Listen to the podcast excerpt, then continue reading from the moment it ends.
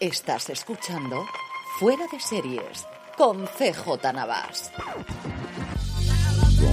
Bienvenidos a Creada por, el programa de Fuera de Series en el que hablamos con los creadores de series españolas que tanto nos gustan. Hoy volvemos a hablar de docuseries. Vamos a hablar, pues yo creo, una de las docuseries más esperadas de este 2024 y desde luego de este arranque de año, Pícaro, el pequeño Nicolás, don Juan Francisco Bellón, qué ganas tenía de hablar de esta serie. Pero, pero muchísimas, además desde que se presentó, eh, que desde que Netflix la presentó, que te lo dije, digo, hay que pedir entrevista desde el minuto, desde el minuto uno. Pues tenemos el gran honor y el gran placer de poder hablar con ella, con Adolfo Moreno, el co-creador de la serie y el coordinador de guion, el jefe de guionistas. Adolfo, ¿qué tal? ¿Cómo estamos? Pues muy contento, la verdad, eh, muy, muy feliz de que, de que os interese la serie, de que os haya interesado y, gracias por la invitación. Eh, yo todo lo que habéis hecho desde luego en capa, desde su momento Elena en la telaraña y todo el resto de producciones que habéis hecho, es yo creo este renacimiento que estamos viendo de las series documentales en España, con la llegada de la plataforma, yo creo la apuesta también de TV Play y de televisión española, creo que es un género que, que hay que poner en, en, alza y que hay que hablar muchísimo, y Movistar Plus, que tampoco se nos olvide que a lo tonto, lo tonto hacen como seis o siete series documentales muy interesantes. De eso quiero hablarte y preguntarte, pero lógicamente empezaremos a hablar de cómo se os ocurre, cómo surge la idea de hacer este documental sobre Francisco Nicolás, diez años después prácticamente, desde que en el 2014 fuese conocido por toda España.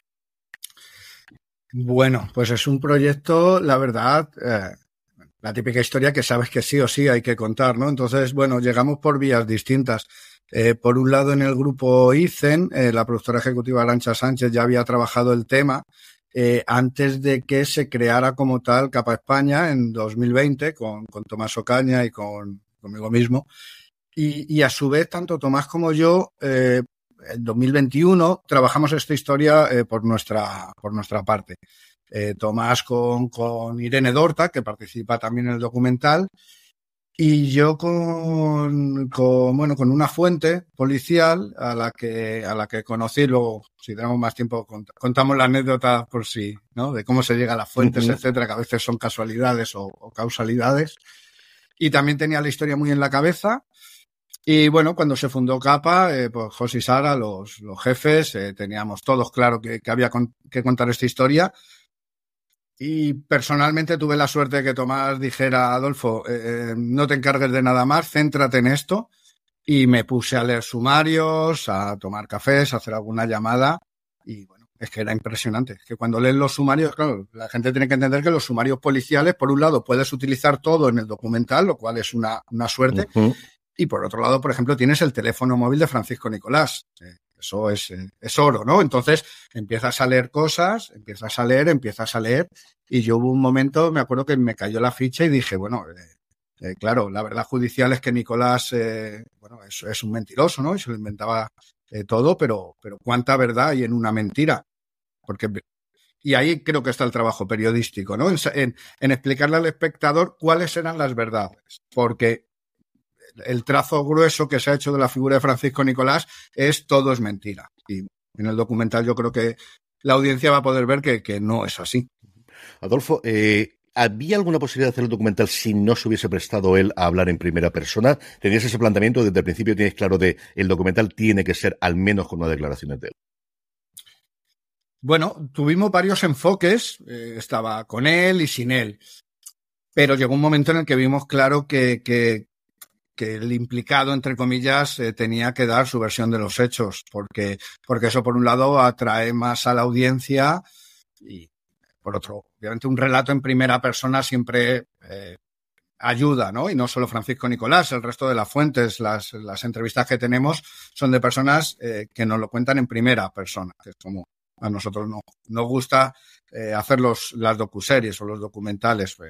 Que una serie de analistas que te cuenten desde fuera no es lo mismo que esa profundización en los personajes, que tú veas, eh, ¿no? Le, le, le, pilles y dices la verdad, si dices la mentira. Yo creo que es una serie en la que Francisco Nicolás no es el único delante de la cámara que intenta colar alguna mentira. Y yo estoy muy orgulloso de, del equipo. Luego me gustaría hablar eh, con detenimiento de él, pero como cómo les pillamos en, en algunas cosas y, y, quedan bastante retratados en algunos de los casos. Sí, aparte de lo, bueno, no sé lo que os costó convencerlo a él, pero me sorprendió mucho cuando vi a su madre, que sale también en el documental, porque digo, si a él costó convencerlo, no quiero imaginarme lo que costaría convencer a su madre, que normalmente una madre es alguien que sufre muchísimo más que su propio hijo. Eh, costó mucho más eh, convencer a María del Carmen Iglesias casi que a Francisco Nicolás, ahí tienes toda la razón, Juan. Eh, pero bueno, tomamos muchos cafés con ella, le explicamos y le explicamos la importancia, ¿no? La importancia del rol de madre. Yo creo que es muy importante entender, y no solo lo hemos hecho con María del Carmen, ¿eh? también con, con otras fuentes, entender que por mucho que existan 100.000 eh, entradas en Google cuando tú buscas un tema, eh, la audiencia general, que es a la que se dedica, a la que se, bueno, la que se, se la que buscamos en este documental, se va a quedar con, la verdad de la historia que se ha contado en Netflix. Y creo que esto ayuda mucho a convencer a las fuentes. Es decir, no va a haber otro documental sobre Francisco Nicolás. O al menos eso es lo que yo le decía a las fuentes porque lo creo. No creo que ahora otra plataforma haga un documental sobre este mismo caso. No podría ser, pero no lo creo. Esto es lo que yo le explicábamos, lo que todos le explicamos a las fuentes. Es decir, este tren pasa, cógelo, súbete, porque lo que tú no cuentes por ti, lo van a contar otros por ti eso por un lado. Y por otro, lo que la gente va a entender de qué pasó, en el caso de Francisco Nicolás o en el caso de cualquier otra serie documental de, éxito, es lo que al final queda en esa serie. ¿no? No, no, a lo mejor las mil entradas que hay de distintos medios, etcétera. Entonces, es decirla, nunca has hablado, eh, es tu momento y, y nosotros siempre pensamos en, en, nuestra madre y nuestros sobrinos para que el documental lo entienda todo el mundo. Entonces, el rol de madre es un rol que cualquier espectador puede empatizar y es el que ella hace en el documental. Eh, yo creo que no más, pero tampoco menos, ¿no? El rol de madre es, es importante, ¿no? Además, ella tiene mucho, no sé, me parece que transmite bien y, y ¿no? El primer total que dice, miren qué lío, soy la madre de, de, Fran y miren qué lío me he metido, ¿no? Es muy de madre. Entonces, eh, creo que es muy, muy importante su testimonio, así como el archivo, ¿no? El archivo VHS, en el que eh, la vemos a ella hace eh, veintipico años, ¿no? Y al padre, eh, como, uh, bueno, como dice, como cuenta ella, ¿no? Compramos una cámara VHS y nos gustaba grabar los reyes, los cumpleaños, etcétera, ¿no? Y yo creo que este vídeo sí lo hemos sabido utilizar eh, para trasladar subtexto y para entender el personaje y al final mm. eh, la diferencia, entre otras eh, muchas, ¿no? Entre el documental y el, y el reportaje, por ejemplo, periodístico, pues el caso es que en el documental tú puedes profundizar en los personajes, consigues que el espectador eh, conozca más eh, por qué hacen determinadas cosas o pueda intuir, ¿no? Y esto yo creo que con la presencia de, de María del Carmen eh, lo hemos logrado.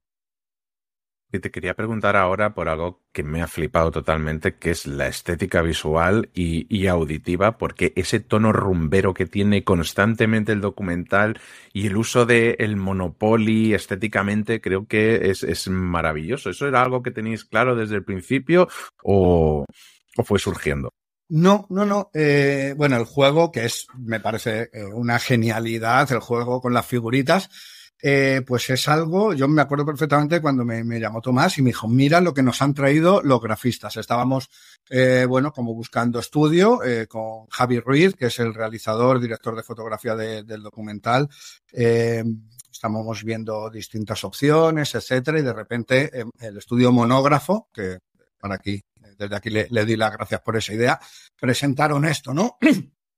Se salía del presupuesto que había previsto, o sea, pero dije, Da, igual, o sea, esto, es una, esto es una genialidad, ¿no? Es una maravilla. Y esto nos permite también contar muchas cosas dentro todo de este mismo eh, universo y nosotros somos muy pesados también siempre en el, en el texto y el subtexto y creo que también eh, el juego ayuda al subtexto de, de, de la historia que, que, queremos contar. Pero sí, es maravilloso las cartas, ¿no? Las cartas que, que el protagonista juega, que otros protagonistas juegan, eh, bueno, la figura, los, y luego es muy, no, muy visual, la verdad, un poco juego de tronos. Eh, quiero decir, es, es, es, maravilloso. Sí, es otro, la verdad, un, un gran acierto de, de los compañeros. Comentabas tú cómo eh, queríais que la serie gustase a madres y a sobrinos. Yo conforme la veía digo, yo creo que hay tres públicos. Los dos principales y luego un tercero, por mis circunstancias personales, que son más particulares con esta cosa. Primero, gente que no conozca absolutamente nada de Francisco Nicolás, porque esto explota en 2014, tiene una vida espectacular durante un tiempo y ya está.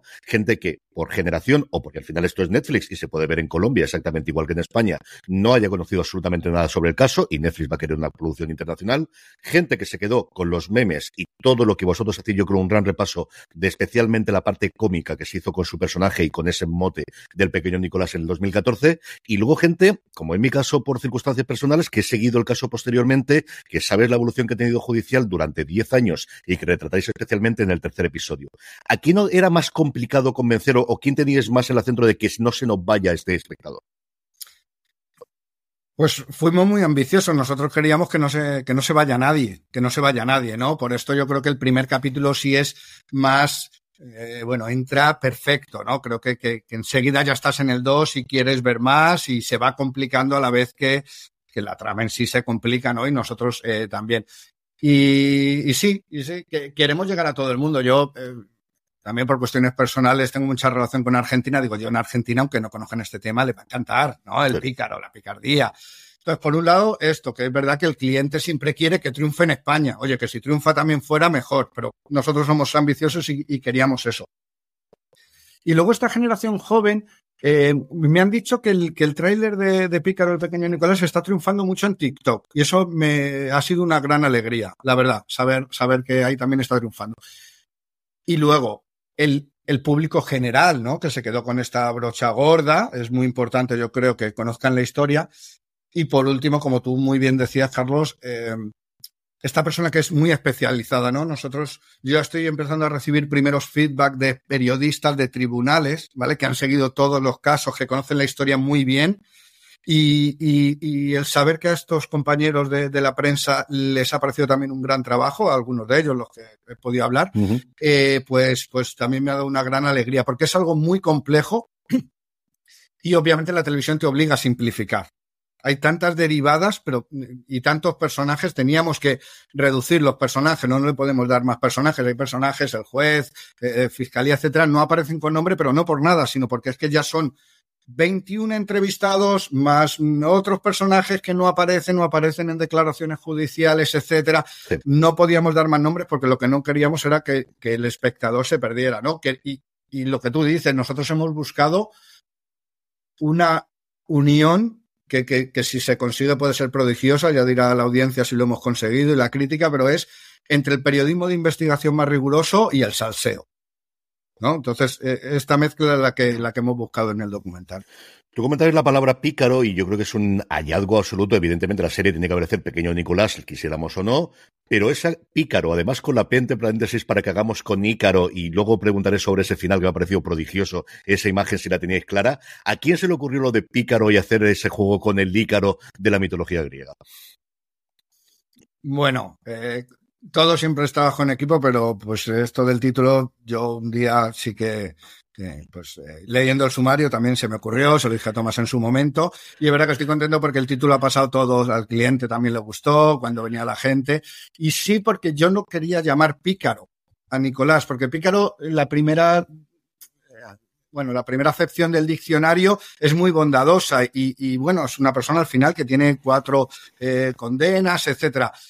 Entonces me parecía que el ícaro uh, es un, un, término más objetivo, es decir, es un mito, una persona, un chaval que voló y, cayó. Y, bueno, pues este pequeño ícaro del juego de la P, en vez de pequeño Nicolás, pequeño ícaro, pero que da pícaro, que es verdad que, que es un concepto eh, pues muy español, desde, vamos, desde el, desde el siglo de oro, ¿no? Quiero decir, entonces sí que era importante para que viajara el documental, yo creo que, que tener esta palabra, pero no llamarle a él eh, pícaro, ¿vale? Es verdad que eh, por tema de deseo y de redes sociales, en, en, redes sociales se está poniendo más pícaro sin la P entre paréntesis, pero tiene más que ver con lo otro. El título uh -huh. eh, del proyecto es P entre paréntesis ícaro, pequeño ícaro, pícaro, ya, y la gente lo, lo entienda como, como quiera. Nosotros siempre en general y tiene que ver con lo que decíamos antes de los espectadores, ¿no? Nos gusta trabajar en, en diferentes niveles de lectura, es decir, que que mi madre entienda bien de qué va el documental, pero que el periodista que más sepa también entienda bien que el, documental, que el crítico de cine también, ¿no? Que todos tengan diferentes capas de lectura y también dejar al, al espectador, al cual en Capa España siempre consideramos una persona muy inteligente, eh, que, que, que, él tome sus lecturas de, las, de los puntos que vamos trazando y que ellos puedan hilvanarlos. Sí, te hablabas tú de la gran cantidad de, entrevistas que, tenéis, muchos de ellos eh, personajes que ha ido en desgracia, pero ¿cómo han sido esas entrevistas? Porque en algunos casos se sueltan algunas perlas. Yo es que no me quito de la cabeza el señor diciendo que no, no, que es que el rey le contesta a todo el mundo que le escriba. O sea, ellos cuando os, os, miraban no, no pensaban, eh, menuda cagada estoy pegando aquí o, o, hacían como si nada. Es que me, me flipan estas cosas. Yo no voy a hablar de mis entrevistados y entrevistadas, solo puedo darles, darles las gracias de, corazón a todos eh, y todas por, por sentarse delante de nuestras cámaras.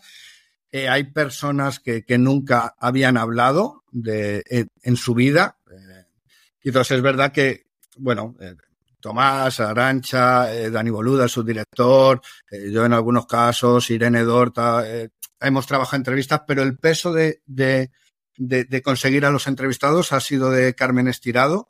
Eh, Carmen es una periodista excepcional, eh, es muy buena persona y muy natural. Entonces esto lo transmite a las fuentes y es excepcional ganándose las fuentes. Tenemos claro que la teníamos que fichar eh, para esto. Entonces Carmen es una persona muy, muy natural y, y, ha conseguido sentar a personas que, nunca se habían sentado, ¿no? Pienso en Javier de la Rosa, el empresario, pienso en Catalina Hoffman y, y no sé, sí que eh, lo, nunca nos gusta ser eh, protagonistas y entonces, por ejemplo, en Lucía en la telaraña nunca se escucha ninguna eh, pregunta de, del periodista o la periodista, pero en este caso es verdad que en muchos casos había que hacerlo y yo eh, confío en que, no diré ninguna, no, pero que en alguna de las preguntas que subtitulamos especialmente a Carmen que se pueda convertir en un meme porque la verdad es que eh, son muy afiladas, vamos a decir, y muy naturales, pero afiladas. Entonces, sí, un gran trabajo para, para, para sentar a, a, a muchas personas. Eh, bueno, tenemos al comisario Villarejo, es que uh -huh. eso, el día que, el día que nos dijeron eh, Villarejo se va a sentar, eh, yo dije, ya. Ya tenemos la serie. Y te quería preguntar también un poco por los que no están, porque no hay nadie del Partido Popular en este caso que se haya prestado al documental. ¿Habéis recibido algún tipo de presión o de comentario? Oye, no toquéis esto, mejor dejar estar esto, que está la cosa ahora un poco más tranquila. Sí, es un spoiler, es un spoiler esperable, ¿no? Eh, o no, eh, que ningún miembro del Partido Popular contactado se haya querido sentar. Yo creo que esa, esa frase ya lo dice todo, ¿no? Eh, nadie lo conocía a Francisco Nicolás, parece ser que nadie lo conocía, pero, pero no, no es así, ¿no? Entonces sí, nadie se ha querido sentar. Eh, podemos decir que, que, que, alguna persona ha intentado a lo mejor convencer a otros de que no se, de que no se sentaran, en ocasiones lo han conseguido, en otras no. Eh, se me ha quedado pendiente la tercera parte de la pregunta, perdona, Juan. Pues eh, sí, sí, o sea, si habéis recibido algún tipo de presión o alguna no, cosa desde no, que se no, supo. depresión, claro, depresión es, es, es fantástico trabajar para una, para una plataforma como Netflix, ¿no? Quiero decir, yo he sido periodista en medios de comunicación, entonces eh, la audiencia, ¿no? el, el periodismo está perdiendo muchísima credibilidad y entiendo que, que, que los españoles tienen razón al, al, pensar esto, ¿no? Y en parte es por esta sensación de que siempre suenan los teléfonos. Esta sensación que es real, obviamente, suenan los teléfonos. Uh -huh. Pero tú ves a alguien del Partido Popular llamando a California para decirle al señor de Netflix que lo pare, no. Entonces esa es la suerte que tenemos, ¿no? Hemos trabajado con una independencia absoluta. Eh, los errores que hayamos cometido los hemos cometido nosotros porque no hemos tenido el talento para hacerlo mejor, pero no hemos tenido ninguna presión, eh, no, no hemos recibido, vamos, ni, nada. Ha sido un placer, un ejercicio de, periodismo de investigación y esa tranquilidad, eh, por supuesto, agradecer Álvaro Díaz, el, jefe del director de no ficción de Netflix España, la confianza que tuvo en, Capa España eh, para, para, encargarnos este proyecto y luego eh, lo fácil que ha sido trabajar no solo con Álvaro, sino con el resto de, sus departamentos. Eh, postproducción, legal, comunicación, todo el mundo es, la verdad, una, como periodista, una fantasía y, y sí, que yo sepa, eh, no, no sonó ningún teléfono. No sonó ningún El tuyo, el tuyo por lo menos. no hemos cambiado ni una coma de nada de lo que teníamos porque es la investigación que nosotros hemos hecho, que nuestro trabajo nos ha costado. Eso quería preguntarte yo, y es para que la audiencia se haga cargo de el tiempo, todos sabemos el tiempo que llega a la ficción es las largas tiempos de las películas, pero el tiempo de trabajo del documental, hay un momento muy claro y es que tenéis dos entrevistas con Francisco Nicolás con una separación de tiempo lógica en el que van los juicios, pero ¿cuánto tiempo es desde la concepción inicial a que está que esto finalmente funciona? Y la cantidad de gente que tenéis, porque habéis nombrado varios nombres también, eh, ¿de qué equipo estamos hablando para producir esta serie de tres episodios, cuarenta y tantos minutos los dos primeros y una hora el tercer episodio, Adolfo? Bueno, vamos primero con los tiempos y luego te, hablo del equipo, porque yo creo que hablar del equipo es bueno también para la audiencia, porque eh, creo que, a vuestra audiencia, quiero decir que a la gente le gusta saber cómo se hace la televisión, ¿no? Entonces, yo, si te parece, vamos con este proceso y vamos contando porque así entiende qué, qué, partes tiene aquí. Sobre los tiempos, vamos a decir que la primera entrevista, los primeros seguimientos con, grabados a Nicolás y la primera entrevista son del otoño del año 22. En febrero es cuando ya empezamos todo el equipo. Eh, entran todos los investigadores, realización, guionistas, etcétera. Y en otoño del año 23 es cuando se entrega el, documental a Netflix. Entonces esos han sido los tiempos. Y luego sobre la investigación, claro, eh, aunque el documental tiene mucho salseo y Netflix eh, lo ha subrayado tanto en el tráiler como en algunas, bueno, posts que han subido a Instagram, etcétera. Yo creo que es muy importante que, la audiencia entienda eh, quién es el director, productor ejecutivo y co-creador del, documental, que es un señor que se llama Tomás Ocaña. Entonces, Tomás es eh, un periodista que, como los buenos periodistas, no, no, no, no va a tertulias.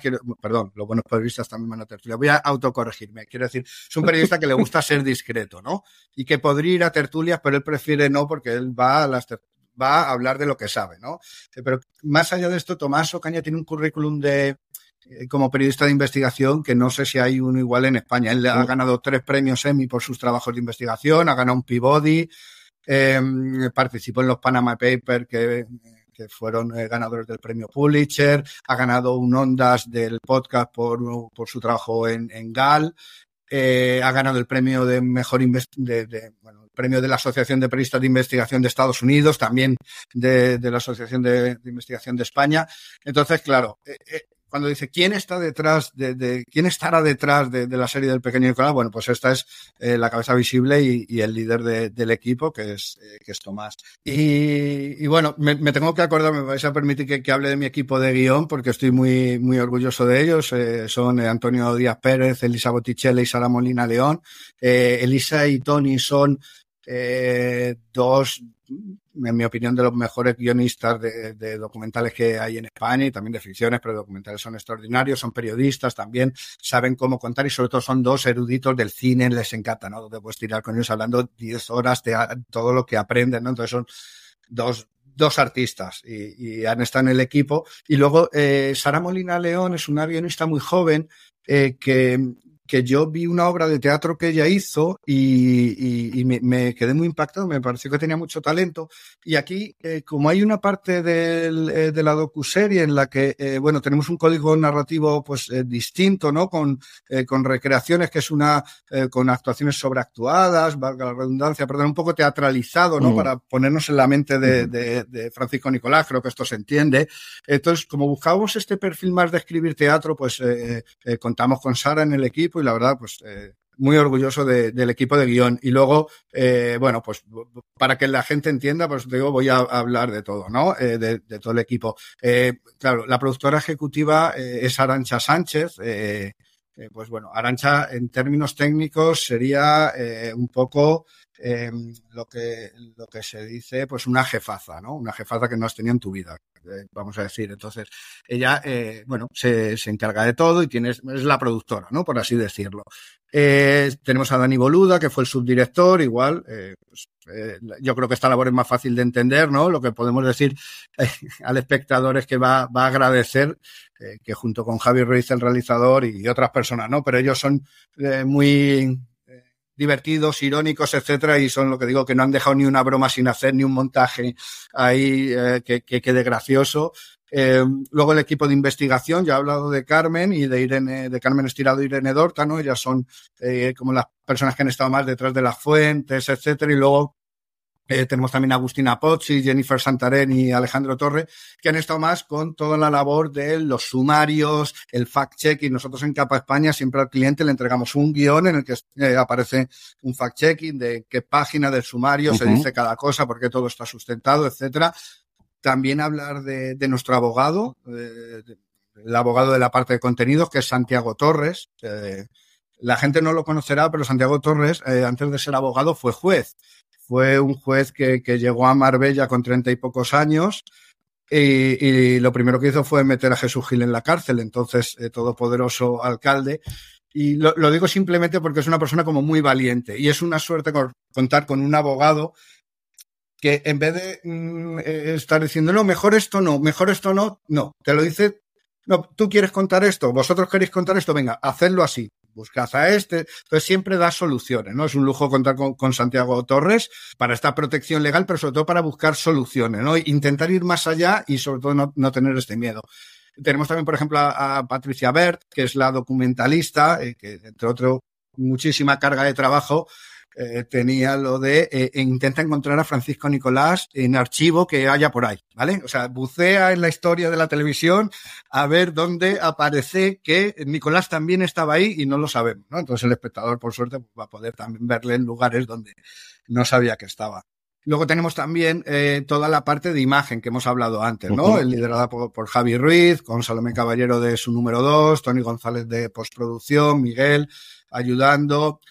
Ahí tenemos eh, bueno, esta, esta imagen, este look pop, ¿no? Que, que intentamos, eh, todo esto eh, va de ahí, con monógrafo haciendo el juego, eh, por supuesto los montadores, ¿no? Yago, Juanma, Paloma, los editores, eh, toda la parte de músicas originales que ha liderado David Ávila con su equipo, eh, que yo creo que también es otro acierto, ¿no? Tanto las canciones que hemos adquirido los derechos, que son buenísimas, yo creo que la de Totalmente. Los Quillos, esa, eh, la gente se va a poner a tararearla, vamos a ir por la calle viendo, es pequeña Nicolás. Es muy buena, ¿no? Y seguro que se me olvida gente, pues, producción, por supuesto, entonces la, la, directora de producción, Patricia Oribe, de, del grupo ICEN y de este documental, eh, con Yaiza, con Cristina, con Yolanda, con Jorge, eh, con Gonzalo, todos, eh, una producción así, imagínate todo lo que hay. Es, es importante que la gente entienda que hay, sin exagerar, miles de detalles que cuidar, miles de detalles. Entonces somos uh -huh. 30 personas cuidando eh, este cada detalle, ¿no? Tampoco me quiero eh, olvidar ahora, por ejemplo, la parte de comunicación de Cristina Fernández, de Lara Lejarza, que son las que nos están, eh, bueno, comunicación y, y todo, porque hay muchas, hay, hay mucho, mucho trabajo que, que hacer eh, eh, en esta parte de comunicación. Eh, claro, todo ello eh, dentro del grupo ICEN, que nosotros tenemos la suerte, claro, el grupo ICEN, eh, en esto de quién está detrás de este documental, Capa España, es la marca de documentales en español del grupo ICEN. El grupo ICEN, eh, pues, eh, tiene formatos de televisión desde el Grand Prix hasta Memento Mori o el CID de, series de ficción, hace entretenimiento, hace todo. Está presidida por José Velasco, la CEO es Sara Fernández Velasco, que también es la productora ejecutiva de, del documental. Y claro, el tener es, estas personas con esta pasión por contar historias, con este respaldo, pues es eh, fundamental. ICEN pertenece a un gigante europeo llamado Niwen Estudio, no me quiero entretener mucho, pero sí es esto de entender eh, el respaldo, ¿no? De, y la tranquilidad sí, donde, sí. donde trabajamos. Y tampoco me quiero olvidar de, de Santi Aguado. Santi es el eh, director general de Capa España, sustituyó a Tomás eh, que en, el verano del año pasado y aunque ha llegado a la parte final del proyecto y no lo verán los espectadores en, los créditos más que nada porque Santi es una persona, un gran cineasta y además una persona muy humilde, eh, no, no, le verán los créditos, pero bueno, pues es el director general de Capa y entre nosotros, que no se entere nadie, espero que le suene mucho el teléfono a partir del estreno de Pícaro, eh, de, de, de, todas, no quiero dar nombres, os los doy, HBO, Disney, que llamen todas, eh, porque tenemos series para, para todos y muchas ganas de, trabajar.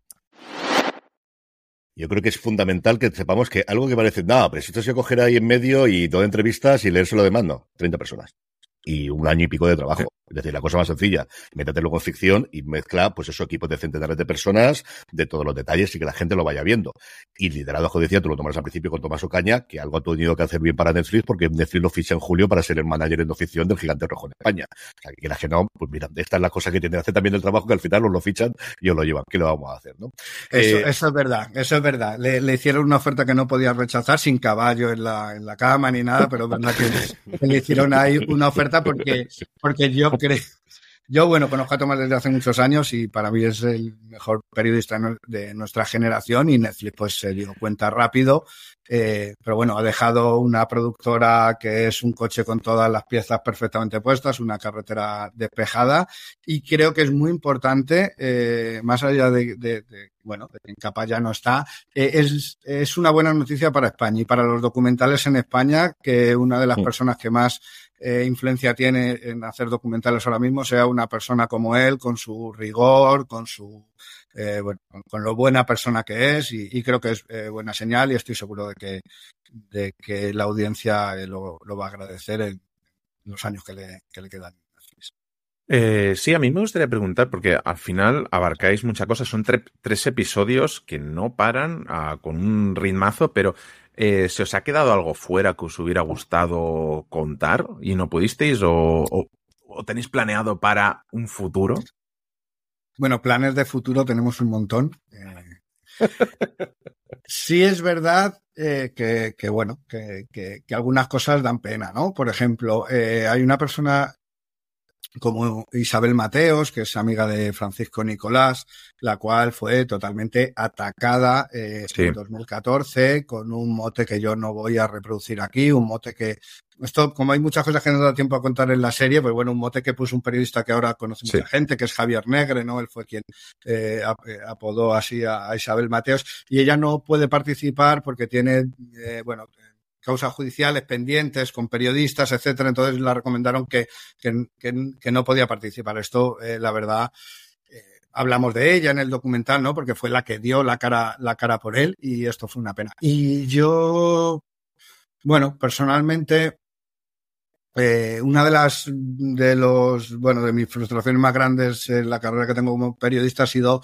eh, no poder eh, sentar delante de nuestras cámaras a Rubén Eladio López, que fue el, inspector del, caso Nicolai.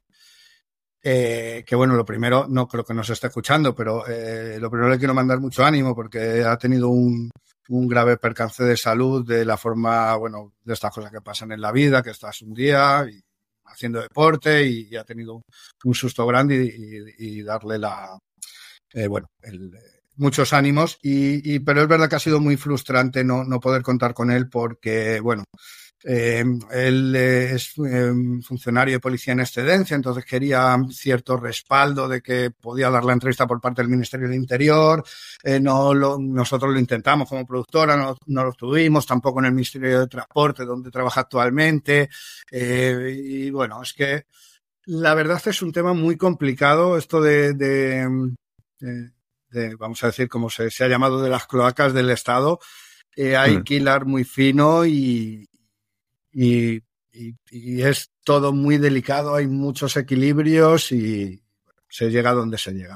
Pero bueno, sí es verdad que, por ejemplo, eh, bueno, por ejemplo, y por final, estas son las dos cosas que yo, pues digo, qué pena, eh, porque hubieran eh, sumado mucho. El caso de haber tenido a Rubén Eladio, que, que fue el inspector, que hubiera sido maravilloso. Pero, por ejemplo, sí que tenemos un audio eh, eh, de la declaración de, Nicolás, eh, la declaración cuando después de ser detenido, este audio nunca se ha escuchado.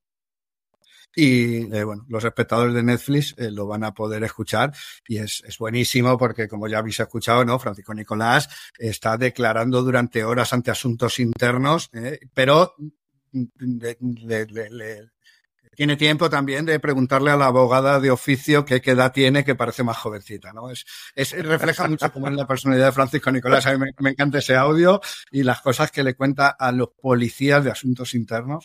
Eh, entonces, bueno, la verdad, eh, son tres horas, podríamos haber hecho una serie de seis y también eh, hubiera valido, pero creo que está todo muy compactado en el mejor sentido, que, que la narración fluye, que el espectador se va a entretener. Antes, cuando hablábamos antes de empezar la entrevista, ¿no? Me decía Juan, me lo he pasado, me lo he pasado viendo la serie. Digo, eso es lo que más nos, no, lo que más me hace ilusión porque al final eh, claro, tú compites por el ocio de la gente, ¿no? Tú compites mm. porque una persona esté leyendo un libro o esté tomándose unas cañas con sus amigos o sus amigas o yendo a cenar con su pareja o viendo un, la última película del mejor director del mundo. O sea, compites con muchas cosas para que la gente elija a Pícaro. Entonces, al final, yo creo que entretenerse eh, es importante y, y, y, y, como decía antes, no estés salseo, siempre está eh, verificado, documentado y acreditado con el periodismo de investigación. Sí, tenéis a, uno de los grandes archivistas de documentación de audios en el documental, pero hay una grabación de audio que no se sabe de dónde ha salido. Me gustaría preguntarte cómo llegáis a eso, a esa grabación entre policía sin que esa persona estuviera presente, si se puede contar algo o, o queda para el top secret.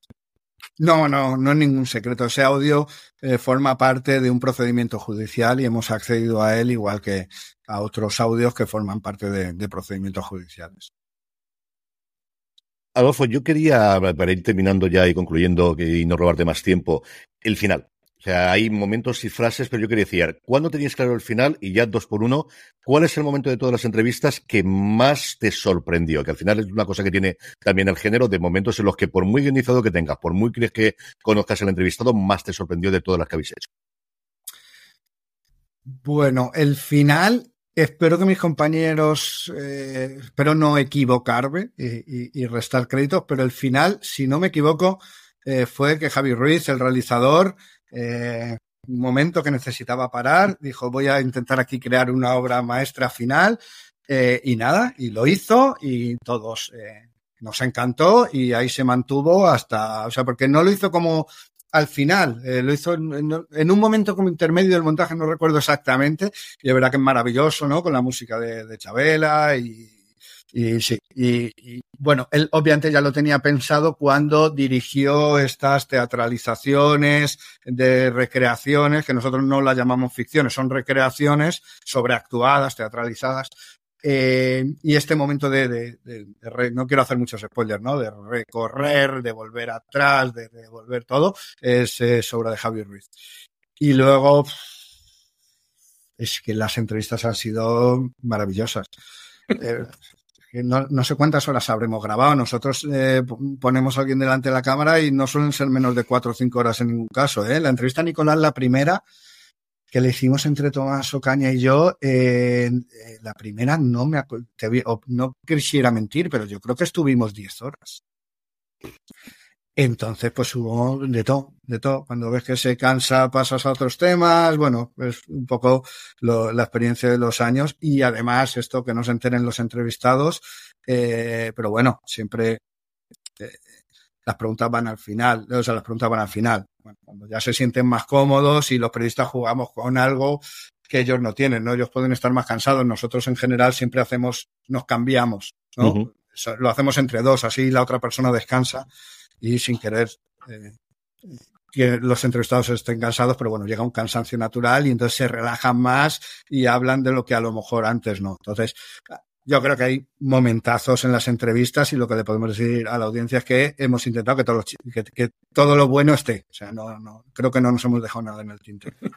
Desde luego, nosotros también podríamos estar 10 horas hablando contigo y yo espero que lo hagamos en alguna otra ocasión, sea en persona claro. o sea en el este, porque es para hablar muchísimo, pero igual que los buenos series documentales, hay que dejar a la gente con ganas de más. Eso, evidentemente, ver la serie. Eso sí, Adolfo, antes de despedirnos, solemos siempre preguntar a nuestros entrevistados qué es lo último que has estado viendo que te haya gustado y que podemos recomendar a nuestra audiencia.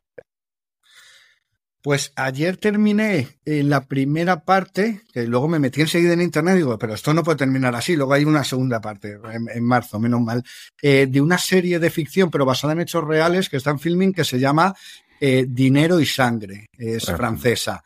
Y cuenta la historia verídica del de, bueno, de la macroestafa eh, que, que, hicieron con los bonos de carbono del CO2 y el carrusel del IVA, que parece una cosa muy compleja, como esto de Nicolás, ¿no? Eh, parece muy complejo, pero se puede contar entretenido, etcétera. A mí me fascina, me parece una serie, además de que me gustó mucho muchas de las interpretaciones, el guion, la realización, también me parece un claro ejemplo de que, tenemos un mundo que no funciona. O sea, no tiene ningún sentido lo que cuentan en la serie de lo que hace el Estado francés, de lo, mm. o sea, no tiene ningún sentido. Entonces, eh, es verdad que parece que vivimos muchas veces en un mundo que es que no tiene ningún sentido y esto me, parece un, ejemplo más.